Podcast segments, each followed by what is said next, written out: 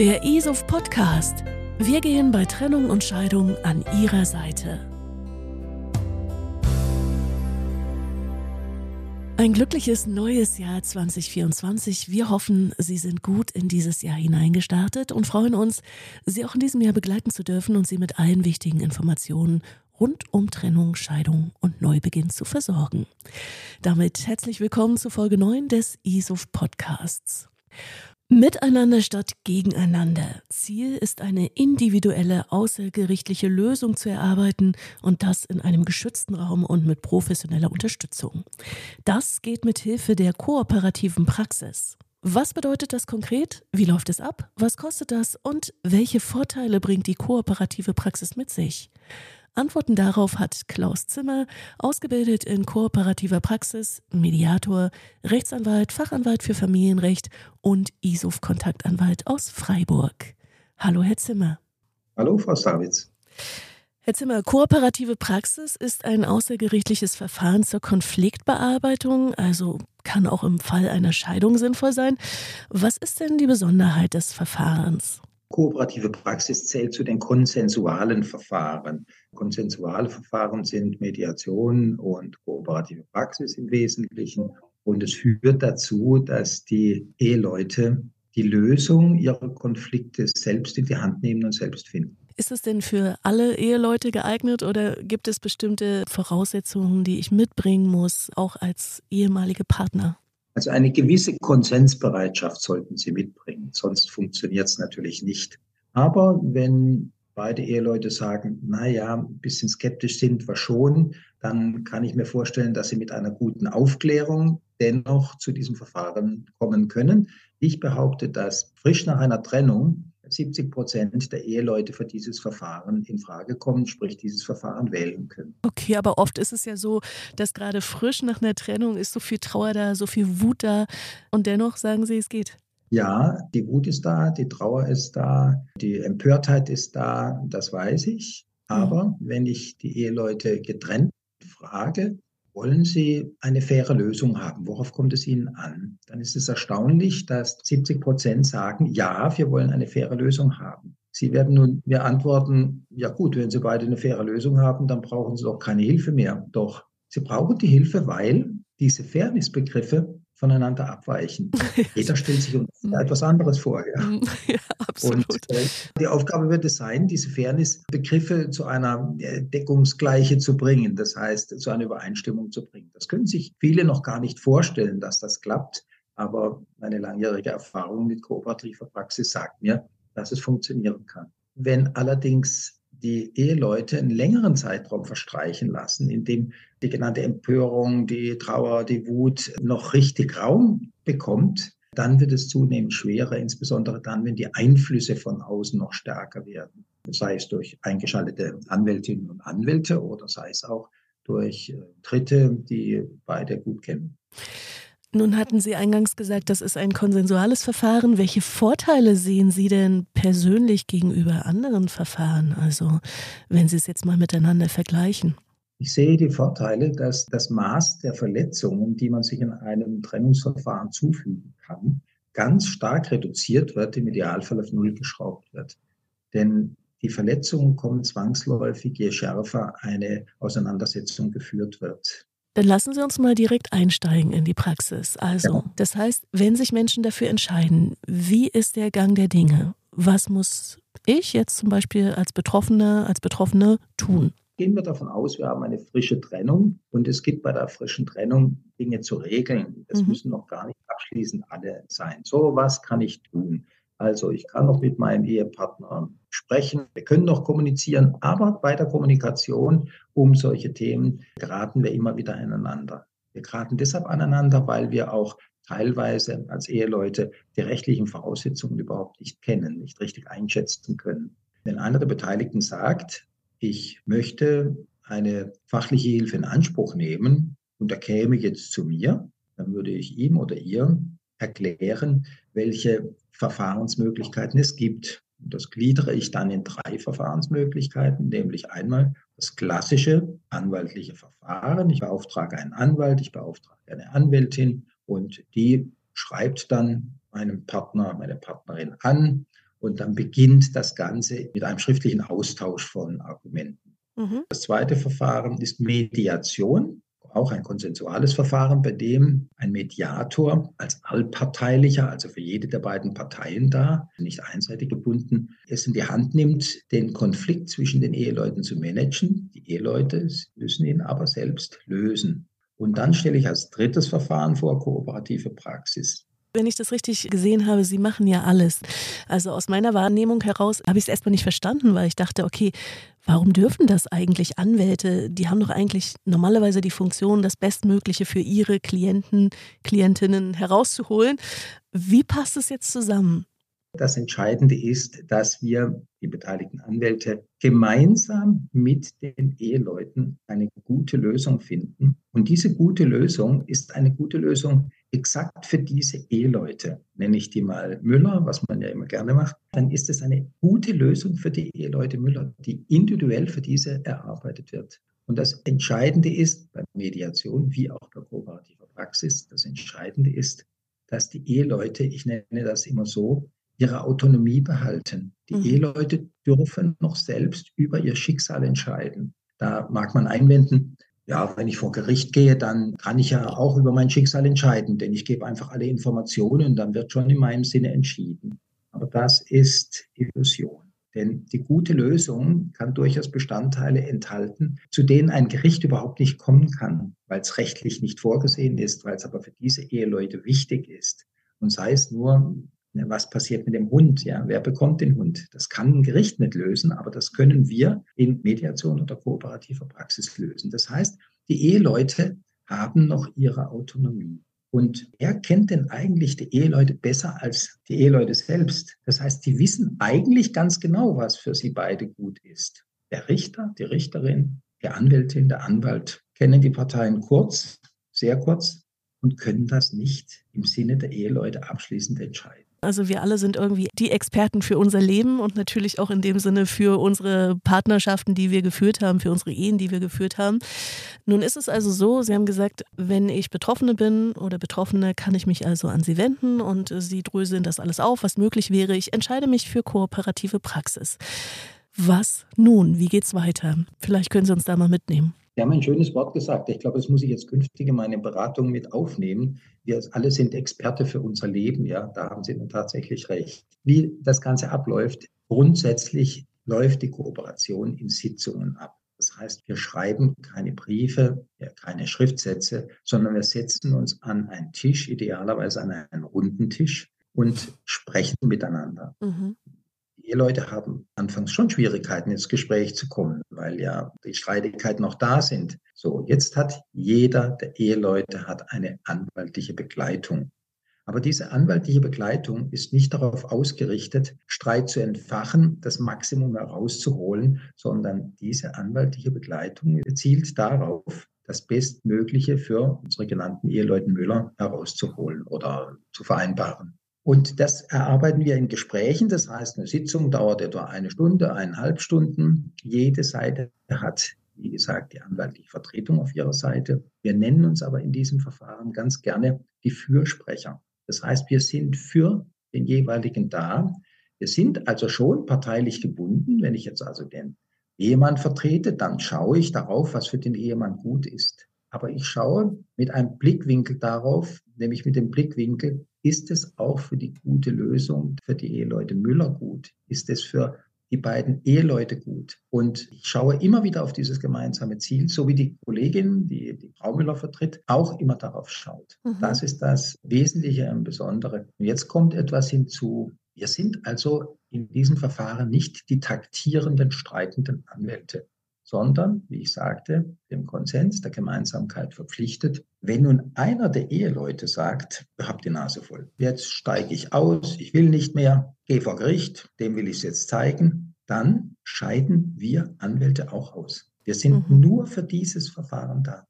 Nur für dieses Verfahren, das auf eine einvernehmliche Lösung gerichtet ist. Also wir können nicht mehr tätig werden. Und wenn die Beteiligten dann vor Gericht ziehen und uns als Zeugen für die Gespräche in der Runde benennen wollen, wir sind ja die einzigen Zeugen, die Eheleute selbst können nicht als Zeugen auftreten, dann ist das von vornherein vertraglich ausgeschlossen. wir dürfen nicht als Zeugen benannt werden. Und das führt dazu, alle Gespräche, die wir am Tisch führen, sind absolut vertrauliche Gespräche. Es ist ein geschützter Raum, in dem wir offen miteinander kommunizieren können. Das ist ein Riesenvorteil gegenüber jedem anderen Verfahren. Sie sind dann raus in dem Moment. Aber Ihr Ziel sollte ja eine einvernehmliche Lösung sein. Was ist denn, wenn dort Themen auf den Tisch kommen, die vielleicht auch für sie neu sind, kann ja durchaus sein. Wenn da irgendwelche Streitigkeiten aufkommen, die vielleicht völlig ab vom Schuss sind. Ich nehme das gute Beispiel Kinder. Um Kinder wird ja ganz viel gestritten, neben dem Geld.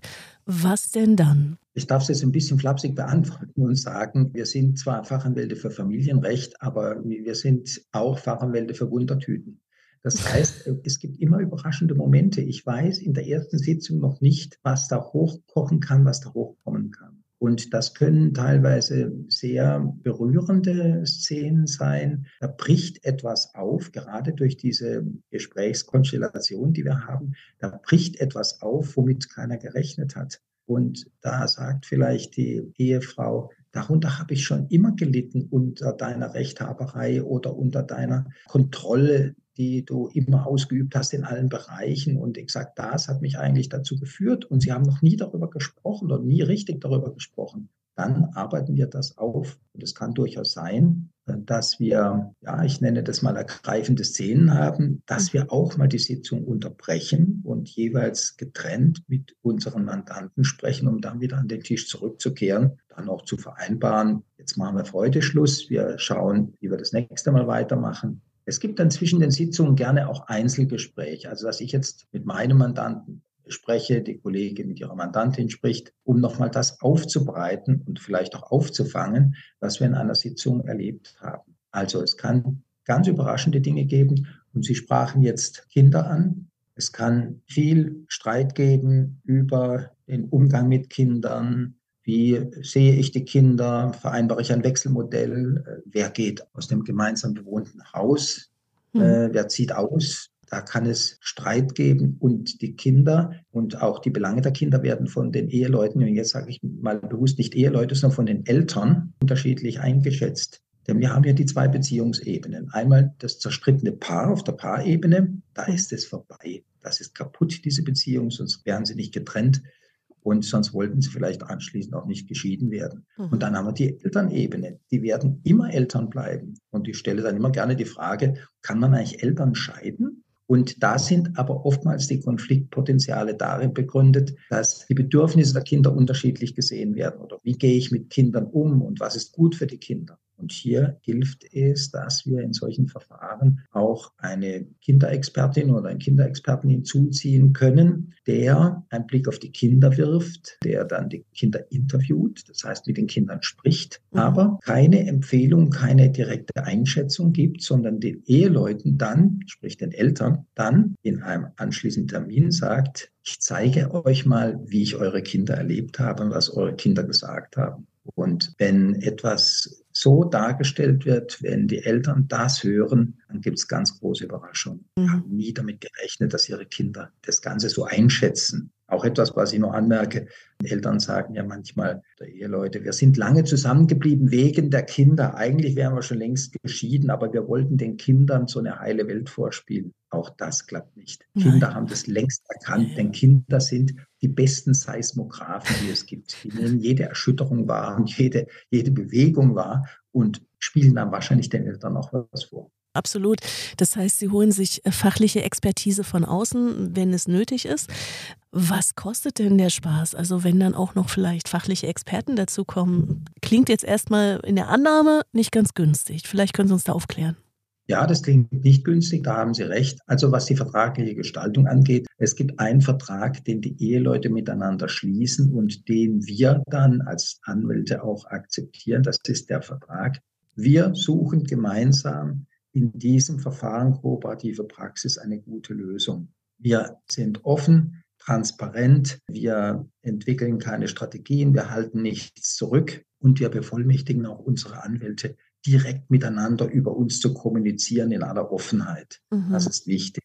Das heißt, dass wir diese Offenheit am Tisch haben. In einem klassischen Verfahren wäre die Dialogebene zwischen den beiden Anwälten. Und die Parteien würden eigentlich zusehen und würden dann dazu Anmerkungen haben. Wir machen es so, dass wir alle miteinander sprechen können. Ich kann also auch mit dem Gegenüber sprechen. Wenn ich jetzt den Ehemann vertrete, kann ich auch die Ehefrau direkt ansprechen. Und meine Kollegin ist damit einverstanden und beteiligt sich an diesem Gespräch, also offenes Gespräch. Wenn Sie fragen, welche Verträge abgeschlossen werden, dann schließt jeder Anwalt mit seinem Mandanten, seiner Mandantin einen Honorarvertrag ab, in dem das Honorar geregelt wird. Und da haben Sie recht, da sitzen zunächst mal zwei Anwälte am Tisch. Das muss doch zwangsläufig teurer sein, als wenn ich einen einzigen Mediator hätte. Wir lassen uns, und ich denke, dass ich das für alle Kolleginnen und Kollegen im Netzwerk Kooperative Praxis sagen kann, zumindest hier für Südwestdeutschland, dem ich vorstehe, wir rechnen die sogenannte Tischstunde ab. Das heißt, wir sitzen hier gemeinsam am Tisch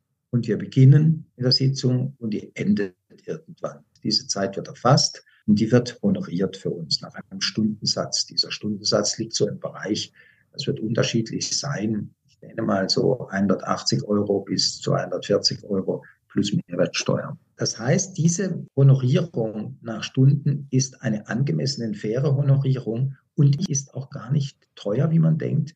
Denn wenn Sie in einer klassischen Auseinandersetzung sind mit zwei Anwälten, dann zahlen Sie die sogenannte Geschäftsgebühr und die ist in der Regel höher als das, was Sie an Stundensatz hier bei uns am Tisch bezahlen. Mhm, okay. Und kommt da noch was dazu? Eine sogenannte Einigungsgebühr, wenn die Einigung gefunden wird, dann ist es eine Einigungsgebühr nach dem Rechtsanwaltsvergütungsgesetz. Das hängt davon ab, was Sie regeln wollen insgesamt. Diese Einigung wird ja auch nicht am Tisch erarbeitet und die entspricht dem, was Sie auch im klassischen Verfahren bezahlen müssten. Das können natürlich 1000 Euro sein, je Seite, je Anwalt. Es können auch 2000 oder 3000 sein, je nachdem, was geregelt wird. Also Kosten ist das eine. Das andere ist das, was Sie vorhin schon sagten. Also Eltern bleiben wir, wenn es jetzt darum geht, äh, dass ein Kind vorhanden ist oder mehrere Kinder. Das heißt, die Kommunikation wird gestärkt, wird auf ein anderes Level gehoben. Also man kann wieder miteinander reden. Wie oft klappt das denn jetzt aus der Praxis mal gesprochen? Wie hoch ist die Erfolgsquote? Meine Erfolgsquote liegt bei uns hier im Bereich, ich kann das nicht für alle Anwältinnen und Anwälte in der Bundesrepublik sagen, aber die liegt hier bei uns im Bereich von 95 Prozent. Mhm. Das liegt allerdings auch daran, dass wir natürlich schon darauf schauen, ist ein Verfahren geeignet für kooperative Praxis. Also mhm. es kann einfach Fälle geben, da können Sie mit kooperativer Praxis nicht mehr drangehen, weil eine solche Verbitterung und Kampfbereitschaft besteht, da mhm. kommen Sie nicht dagegen an. Aber wenn das Verfahren gewählt wird, dann sind wir in einer ganz hohen Erfolgsquote. Wir sind auf jeden Fall höher als bei der Mediation, die häufiger abgebrochen wird. Das liegt daran, dass wir zwischen den einzelnen Sitzungen eben auch unsere Mandanten in diesem Verfahren betreuen können, stützen können, stabilisieren können, ihnen zur Seite stehen können. Das ist der entscheidende Vorteil. Mhm. Nun geht es ja darum, eine Lösung zu schaffen für diverse Streitigkeiten, was auch immer die jeweiligen Partner mitbringen. Wie geht es denn dann weiter? Also Sie sitzen an einem Tisch, Sie hatten gesagt, ein runder Tisch und es kommt zur Einigung. Das heißt, was passiert dann? Also wird es schriftlich fixiert? Also jede Sitzung wird protokolliert. Wir nennen das auch ungern Protokoll. Das klingt so amtlich. Nein, wir schreiben einen Vermerk nach jeder Sitzung. Mhm. Das heißt, die Eheleute haben etwas in der Hand, wir arbeiten hier eigentlich alle, die ich kenne, mit dem klassischen Flipchart. Wir fertigen da gute Aufzeichnungen, lesbare Aufzeichnungen, die dann auch Grundlage sind für immer für die nächste Sitzung.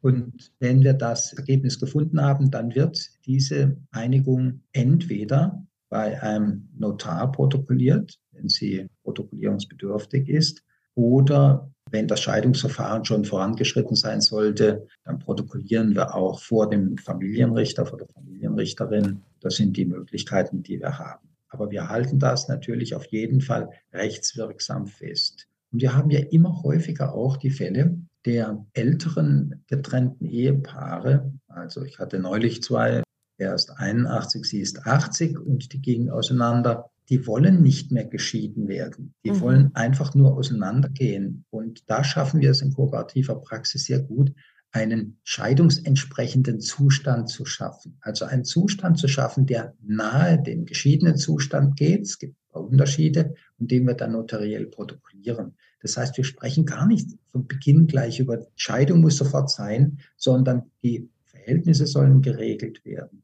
Und das kann übrigens auch sich über einen längeren Zeitraum hinziehen. Es kann sein, frisch getrennte Eheleute wollen zunächst regeln, wer zieht aus.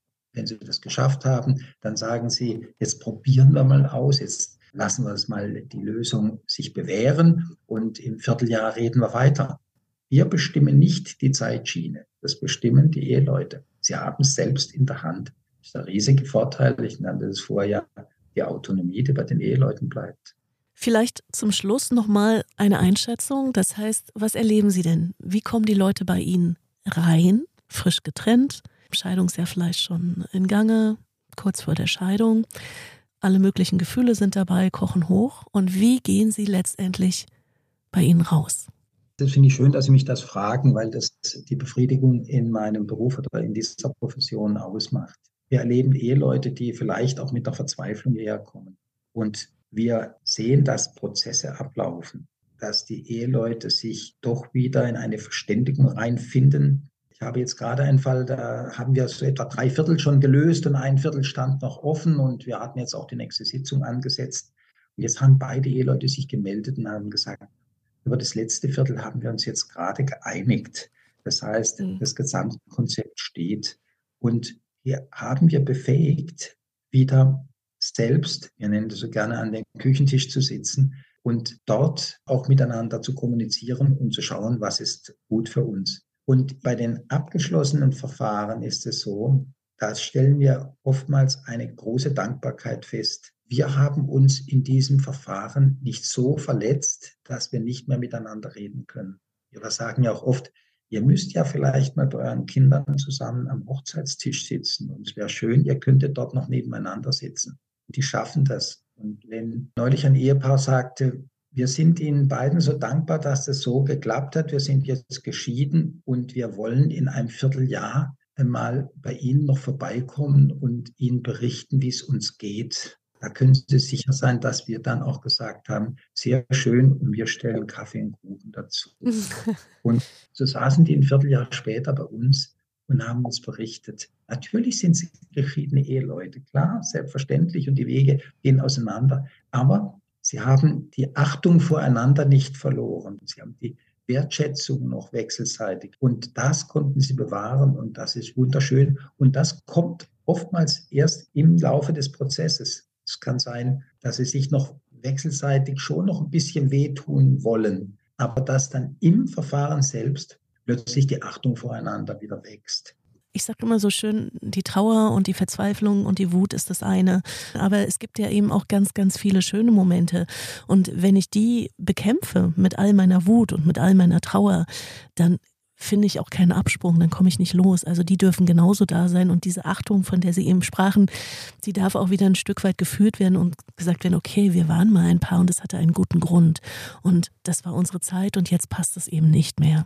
Ich stelle gerne die Frage Eheleuten, gab es, also auch im Vorgespräch, wir führen ja jeweils ein Vorgespräch, bevor wir an den runden Tisch gehen, denn wir wollen ja wissen, wie tickt die Mandante, wie tickt der Mandant. Aber im Vorgespräch frage ich oft, gab es auch schöne Jahre in Ihrer Ehe? Und ich habe eigentlich kaum jemanden, der sagt, nein, meine gesamte Ehezeit war eine Leidenszeit. Wenn man an diese schönen Jahre zurückdenkt, an die Erfahrungen dieser schönen Zeit, dann ist es gut. Und dann kommt man auch dazu, vielleicht sollte ich das noch ergänzen, dann kommt man auch dazu, eben nicht die Positionen auszutauschen. Das ist ja das Wesen der Mediation, auch der kooperativen Praxis, weil die kooperative Praxis ja ein mediationsnahes Verfahren ist, dann kommt man auch dazu, nicht mehr die Positionen anzuschauen, ich will, ich will, sondern wechselseitig darauf zu schauen, was tut dem anderen gut, was für ein Bedürfnis hat er. Und das häufigste Bedürfnis, was wir heute haben, ist, wovon lebe ich im Alter? Das ist gerade, also wenn es nicht ganz kurze Ehen sind, ab 45, 50 fängt das an. Und das ist ja auch die Zeit, in der es dann mehr Scheidungen gibt als in jüngeren Jahren. Wovon lebe ich im Alter? Kann ich davon leben? Und wie verteilen wir das, was wir an Ressourcen haben? Und wenn es da eine faire Verteilung gibt, dann sind beide Seiten gut weitergekommen. Und da haben wir kreative Möglichkeiten in diesem Verfahren, die ein Gericht überhaupt nicht hat. Ja, wir können äh, Dinge verrechnen miteinander, die dem Gericht nicht zugänglich sind. Naja, dazu ist aber nötig, dass ich überhaupt erstmal sage, okay, ich möchte wieder an den Tisch herantreten und ich möchte mit dir reden und ich bin vielleicht auch bereit zu einem Perspektivwechsel und gehe nicht davon aus, auch wenn ich dich vielleicht die letzten 20 oder 25 Jahre kenne und mit dir Seite an Seite gelebt habe, aber ich gehe nicht davon aus, dass ich dich komplett kenne. Was würden Sie denn Menschen mitgeben wollen? Sie machen ja nun alle drei Verfahren. Also, was würden Sie den Menschen mit auf den Weg geben, die unsicher sind, die sagen, ich weiß nicht, was für uns das Richtige ist? Denen würde ich auf den Weg geben, dass sie erstens zwei Ratgeber an diesem Verfahren meiden sollten. Das ist einmal die beste Freundin oder der beste Freund oder das Internet. Beides sind nicht dafür geeignet, zu einer guten Entscheidung zu kommen. Den würde ich mit auf den Weg geben. Informiert euch darüber. Informiert euch über kooperative Praxis, über die entsprechenden Seiten des Bundesverbandes DVCP oder bei uns auch der Seite CP Südwest. Und alle Kolleginnen und Kollegen hier, zumindest im Freiburger Raum, sind auf jeden Fall bereit, kostenfrei zu informieren. Das heißt, wenn mich jemand anruft und sagt, ich möchte etwas über kooperative Praxis wissen, ist es gut für mich oder nicht, dann steige ich natürlich nicht in seine persönlichen Verhältnisse ein, aber ich erkläre ihm diese Verfahren. Und wenn mich da jemand eine Viertelstunde dazu befragt, dann darf er das gerne von mir erfahren, ohne dass er dafür jetzt eine Beratungsrechnung bekommt, weil es für mich nur eine Information über das Verfahren ist. Und die Geeignetheit, da höre ich dann schon richtig hin, das höre ich dann schon raus, ob es überhaupt in Frage kommt oder nicht. Miteinander statt gegeneinander, gemeinsam und respektvoll eine außergerichtliche Lösung erarbeiten in einem geschützten Raum mit professioneller Unterstützung. Das also geht mit Hilfe der kooperativen Praxis. Dankeschön, Klaus Zimmer, ausgebildet in kooperativer Praxis, Mediator, Rechtsanwalt, Fachanwalt für Familienrecht und ISOF Kontaktanwalt. Vielen Dank. Ja, vielen Dank, Frau Stavitz. Ich danke Ihnen sehr. Wenn zwei Menschen getrennte Wege gehen, dann heißt das auch, wer bleibt in der gemeinsamen Wohnung oder dem Haus und wer zieht aus und wie kriegen wir das am besten geregelt, wenn wir nicht zur Miete gewohnt haben, sondern eine gemeinsame Immobilie haben. Was ist zu tun? Welche Fehler gilt es zu vermeiden? Welche Wege und Möglichkeiten gibt es? Und wie lässt sich eine Lösung finden, die sich für alle Beteiligten stimmig anfühlt? Darum geht es in der nächsten Folge im ISOF Podcast. Für heute vielen Dank fürs Zuhören und eine gute Zeit. Bis bald. Der ISOF Podcast. Wir gehen bei Trennung und Scheidung an Ihrer Seite.